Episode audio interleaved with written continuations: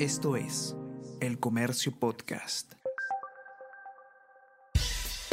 Buenos días, mi nombre es Soine Díaz, periodista del Comercio, y estas son las cinco noticias más importantes de hoy, lunes 17 de abril. Audios evidencian cobros irregulares de congresista María Cordero a ex asesor. Ex trabajador del Congreso entregó a punto final diálogos en los que la legisladora pone pretextos para recortar la mitad de sus sueldos. Denunciante dijo que hizo depósitos de hasta 5 mil soles a la cuenta de Braden Paredes, empleado congresal que colaboraría con la parlamentaria. Vocero de Fuerza Popular, Miguel Torres, anunció proceso disciplinario para expulsar a Cordero y del partido.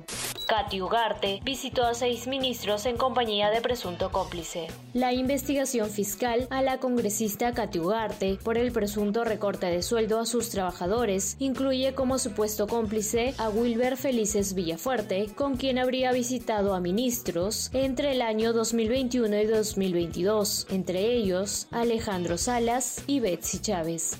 La mayoría de autoridades no conoce de gestión de riesgo, señala jefe del En entrevista con El Comercio, el jefe del INDECI, Carlos Yáñez, señala que muchas de las personas que están al frente de las labores de prevención, preparación o respuesta no cumplen el perfil mínimo para enfrentar estas tareas. Asimismo, no pudo precisar cuándo se rehabilitará Piura tras las fuertes lluvias.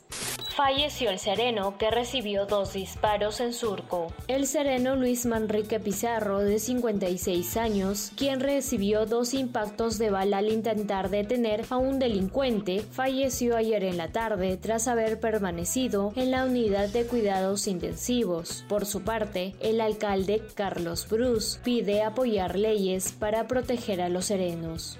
Sol Aguirre se bañó de oro en el Punta Rocas Pro. La cuatro veces campeona sudamericana de surf se llevó el primer lugar en Pro Junior. En tanto, Daniela Rosas fue segunda en la categoría QS. Esto es El Comercio Podcast.